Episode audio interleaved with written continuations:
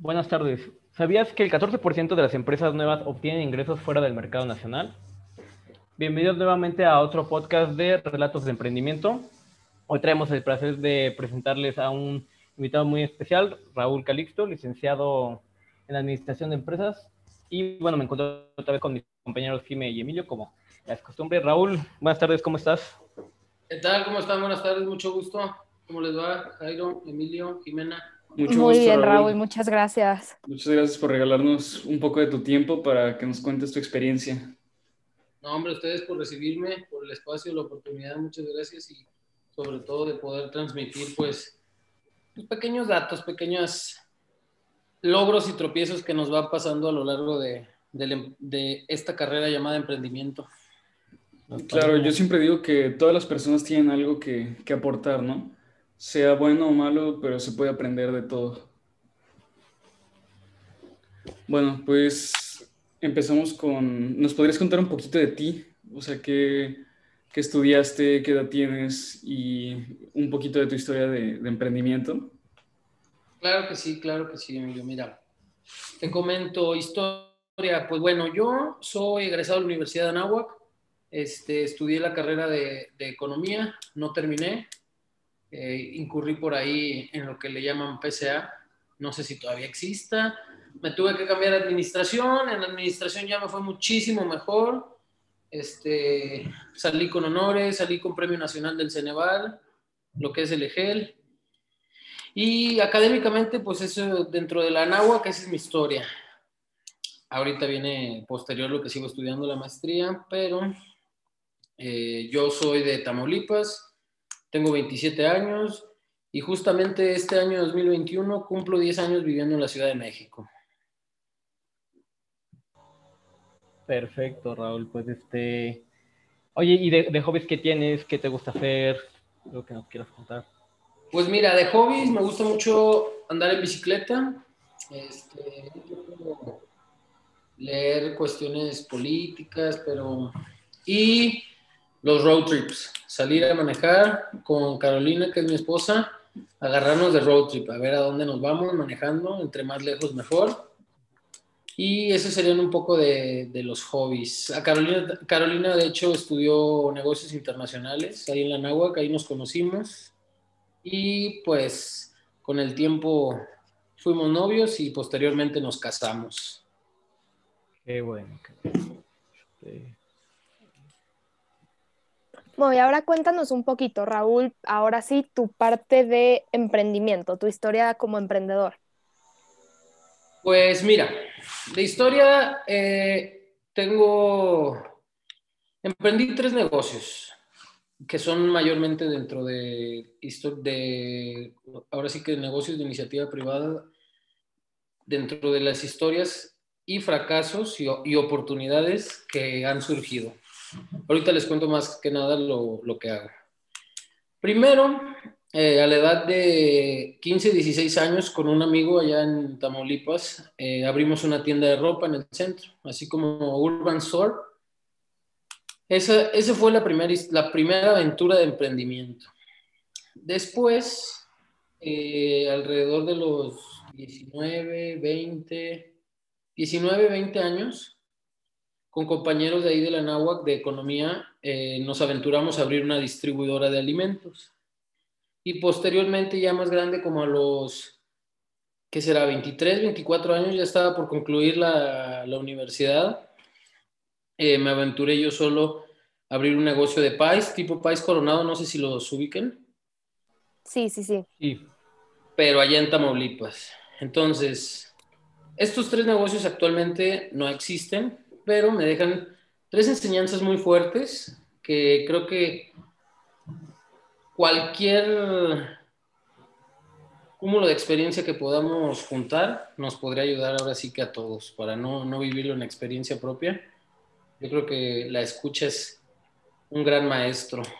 Sí, exacto. De hecho, ese es como el, el motivo de este podcast, que todas las personas nos puedan contar sus, sus experiencias que han tenido y sean buenas o malas, como decía, de todo podemos aprender y qué mejor que aprender de, pues, de la vida de otras personas antes de cometer los mismos errores, ¿no? Claro, porque, pues mira, Uno es tiempo y dinero. Y el tiempo, Exacto. recuerden, recordemos que es un recurso no renovable. O sea, tiempo que se va, tiempo que no regresa. Sí, claro, por supuesto. Oye, ¿Y y... tuviste, ay, perdón, Emilio, sigue. No, no, vas, vas.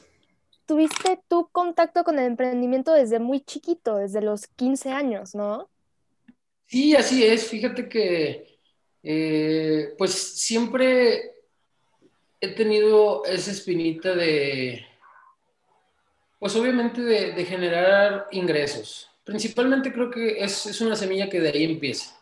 ¿Sabes qué? Quiero, quiero más. Pero, pero quiero más cómo. Quiero dar empleos, quiero emplearme, quiero vender cosas. Un, creo que ese es parte primordial, primordial de la curiosidad que le nace a uno, ¿sabes? Como decir, oye, ¿sabes qué? Quiero, quiero hacer algo más. Entonces, Y tener un plan bueno. para llevarlo a cabo, ¿no? fíjate que al principio no hubo plan como tal, o sea, por eso te digo que yo creo, parte, parte importante, obviamente, ahorita al final les voy a recomendar un libro, pero esto ya es después de la historia, porque el libro ya es una metodología. No es mío, de hecho me lo dieron en la náhuatl, ahorita les platico. No fue planeado. Este, un amigo que su papá ya tenía tiendas de ropa en el centro, fue como, oye, vamos a abrir una nosotros. Vamos a apoyarnos con tu papá porque pues él ya tiene los proveedores, tiene esto, tiene lo otro, perfecto. Vamos a entrarle con dinero, vamos a buscar un local. Así empezamos. Compramos mercancía, nos fuimos en aquel tiempo a cerca de Monterrey, eh, donde llegan también muchas, este, mucha importación de ropa. Fuimos, compramos, armamos la tienda, perfecto. Empezamos, esa tienda nos duró como ocho meses. Empezamos en julio, no, junio, mayo, abril. Y nos duró hasta enero del próximo año. Te digo, no fue planeado nada, o sea, fue sobre la marcha, nos aventuramos, juntamos el dinero, compramos, pusimos, montamos, agarramos una, una empleada que era del papá, nos dijo, no, pues miren, este, para que ella los apoye en cuestión de venta y ella sabe cuestiones de la caja, este, cobros, cortes. La verdad es que eso fue, pues fue un gran apoyo porque, pues, imagínate, de aquí a que contratas un empleado, que aprendes tú a cobrar, a hacer los cortes y luego se lo enseñas al empleado, es una curva de aprendizaje enorme que te puede, te puede llevar tanto mucho tiempo como mucho dinero. Y más cuando estás en la prepa, ahorita que lo veo en retrospectiva, pues en la prepa uno no tiene ni noción ni idea. Sí, exacto. O sea, como por así decirlo, te aventaste con las ganas, simplemente. Y- exactamente. Y creo que eso es algo que quienes nos escuchan, ustedes y todos y cualquier persona que tenga esa, esa espinita, esa curiosidad, ese ímpetu, nunca debe de perderlo. ¿Tú sientes Obviamente. que, sientes que Obviamente. naciste con ese ímpetu, esa- esas ganas de emprender? ajá. Yo creo que sí, yo creo que sí, desde muy chico eh, he querido hacer muchas cosas en el sentido de, ¿y ahora, ¿y ahora qué hago? ¿Y ahora qué hago como negocio? ¿Y ahora qué hago con mi vida? ¿Y ahora qué hago para aprender? ¿Y ahora qué hago para...? N cosas que me han llamado la atención. Uno ahorita de los temas que más me apasionan es la, la cuestión política o el servicio público. Entonces, hacia, hacia allá iremos caminando. Después, el segundo negocio, o a ver, díganme, ¿qué sigue? Cuéntenme, pregúntenme. No, sí, sí, o sea, Eh, No, está todo- perfecto. Todo adelante, cuéntanos, o sea, Sí, sí, sí. todo lo que nos cuentes es, es muy valioso, la verdad, para nosotros. Perfecto, entonces me sigo. Si me quieren interrumpir, díganme y atendemos preguntas. Sí, no te Sí, perfecto. Después el segundo negocio fue la distribuidora de alimentos. La distribuidora de alimentos del mismo modo. Nos aventuramos sin planeación. Este, cuatro compañeros, amigos de ahí de la carrera de economía. Eh, José Luis también es de Genera. Y otro que era... No, el, el otro era de ingeniería civil. Bueno, nos aventuramos. ¿Qué hicimos? A nosotros en la universidad nos gustaba mucho casinear, ir a los casinos. Antes por ahí había mucho... Al, enfrente del, del villano. No sé si lo ubiquen. Yo Sí. la verdad no. Yo la Sí, verdad yo sí no. sé por dónde es. Ajá, ahí había un casino. Y nos juntábamos varios, entre amigos y compañeros, entre amigos y compañeros nos juntábamos algunas 15 personas. Íbamos y jugábamos, nos gustaba mucho el Texas y armaban torneos de Texas desde saliendo de clases, ¿eh? 2, 3 de la tarde. Nos empezamos a dar cuenta que ahí había un, una oportunidad de negocio, que eran cuáles? Los alimentos, alimentos y abarrotes.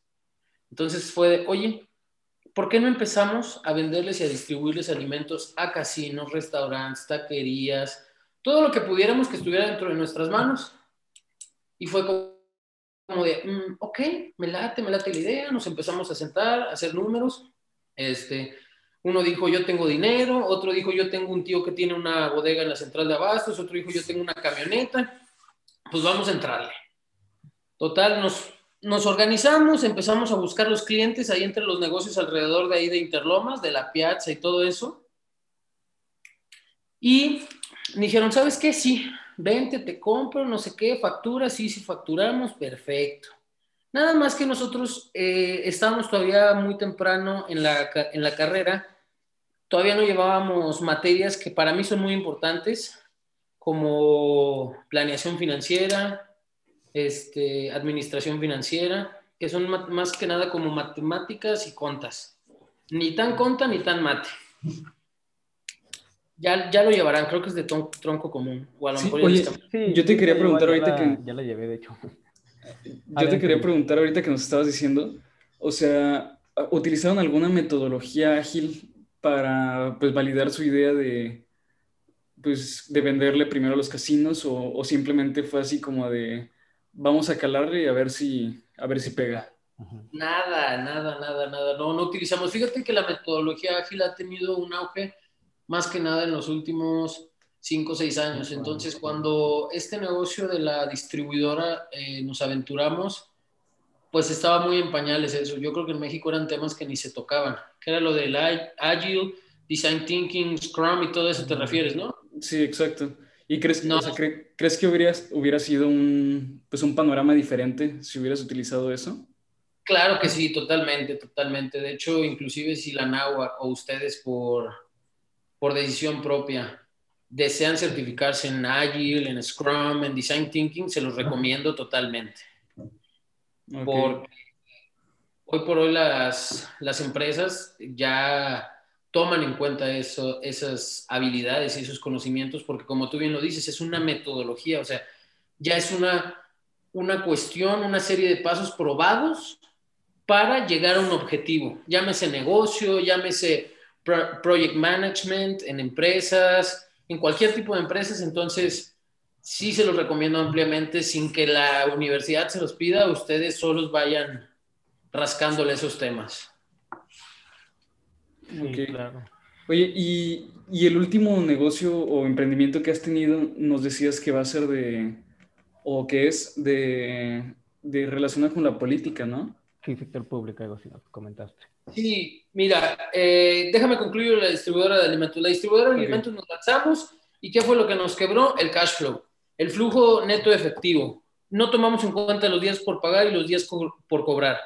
A la hora de hacer un match, siempre nos quedamos sin dinero. O sea, literalmente tenía que andar, que teníamos que andar todos pidiéndoles prestados a nuestros primos, tíos, amigos, papás, para estarle metiendo dinero a ese negocio hasta que un día nos tronó.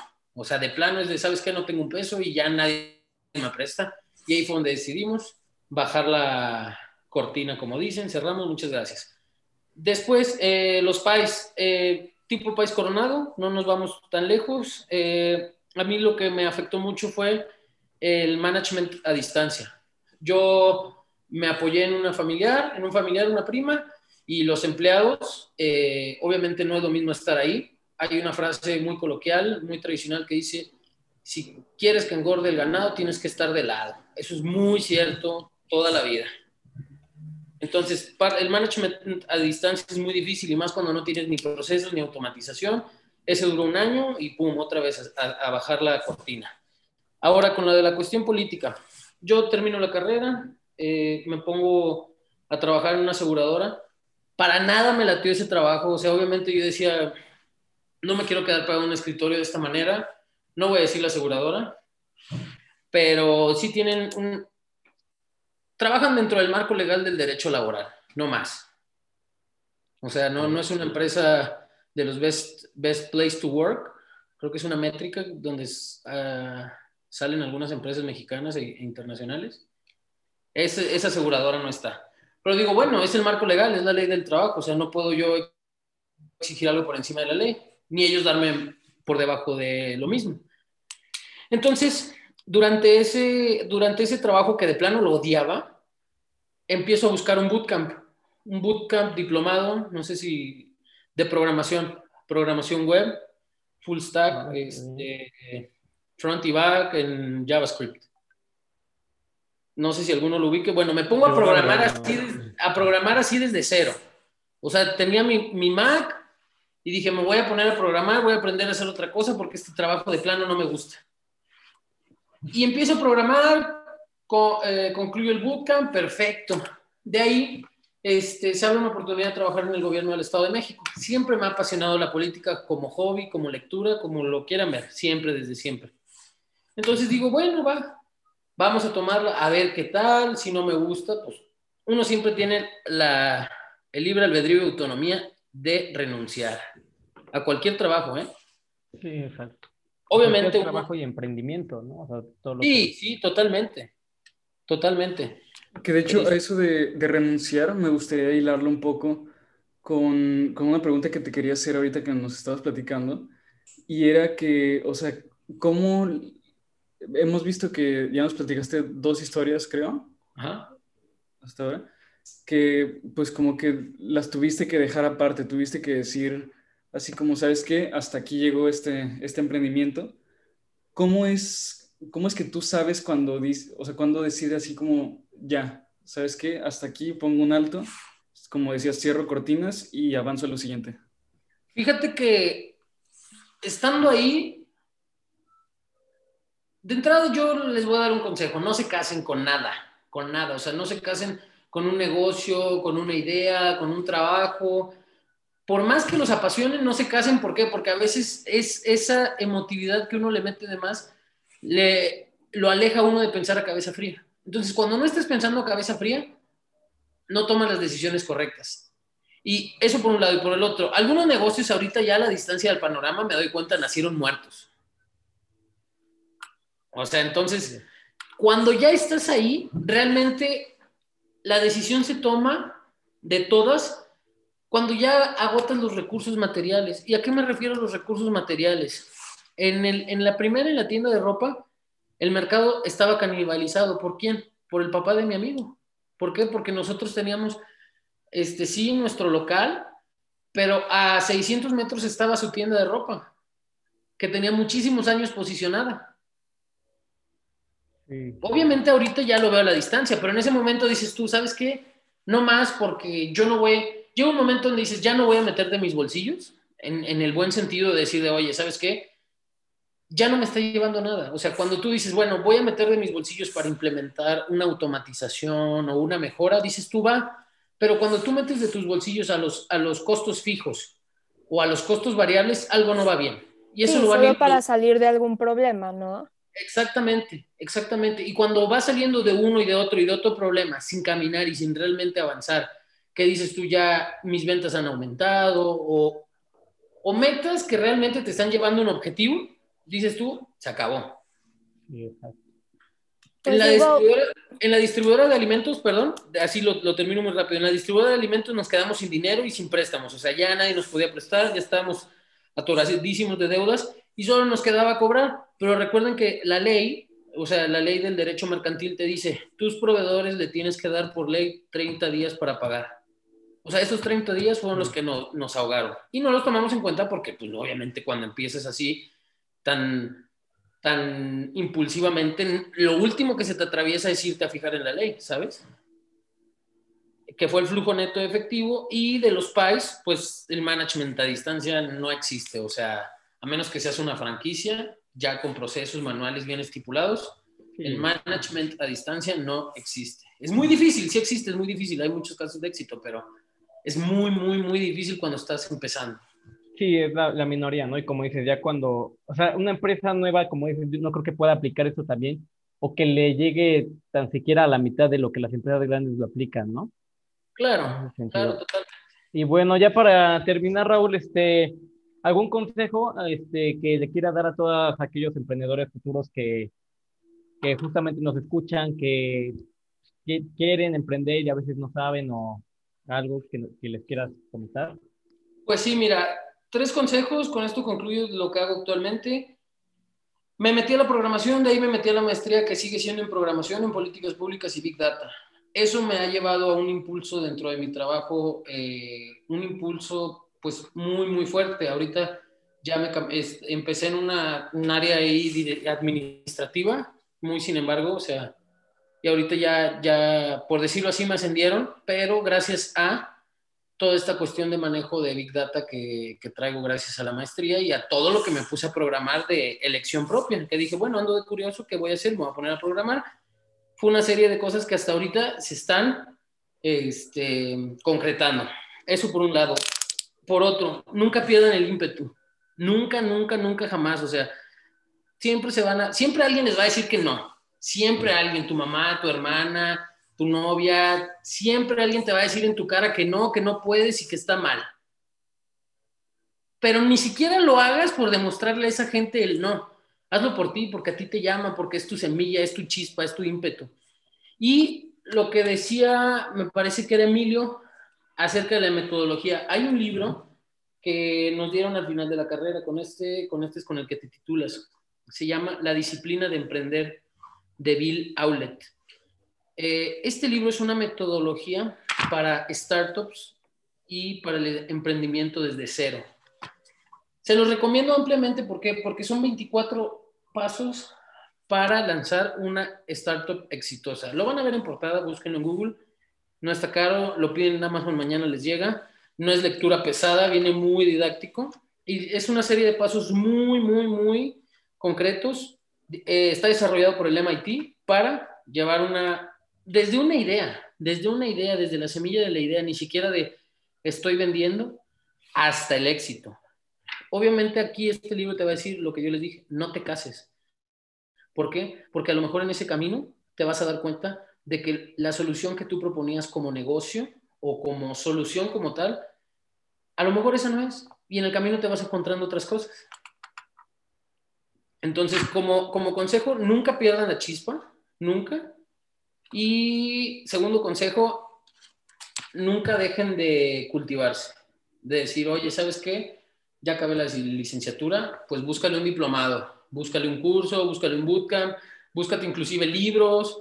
Ahorita ya está, están muy de moda los cursos online, Doméstica, Udemy, Platzi. Nunca dejen de aprender. Esos serían dos, tres consejos. Muchas gracias, Raúl. pues muchísimas gracias, Raúl, por tus consejos, tus recomendaciones y tu tiempo, más que nada, por haberte tomado el tiempo de sentarte un ratito con nosotros y platicar. Perfecto, no, pues muchas gracias a ustedes. Este, cualquier cosa, aquí estoy, el contacto. Este, les paso mis redes por ahí. Claro que sí, si gustas, puedes decirlas ahorita. Eh, en Facebook estoy como Calixto Rentería y en Instagram estoy como Raúl-Rentería. Twitter estoy como Raúl C. Rentería. Eh, realmente tengo actividad más enfocada en cuestiones de temas políticos y sociales. Entonces, si igual si me quieren seguir, yo ahí también estoy en las redes. Les agradezco a ustedes la invitación, el tiempo, la escucha y realmente deseo, ahora sí que de corazón, algo de toda esta palabrería que les dije, algo se lleven, algo les sirva. porque algo de verdad les tiene, les tiene que ayudar. Y del libro, si quieren por las redes, yo les paso el, el nombre y el autor. Va, perfecto. Perfecto, pues muchas gracias Raúl y nos estamos viendo a todos. Gracias a ustedes, hasta luego, bonito. Hasta luego. Hasta luego Raúl, gracias.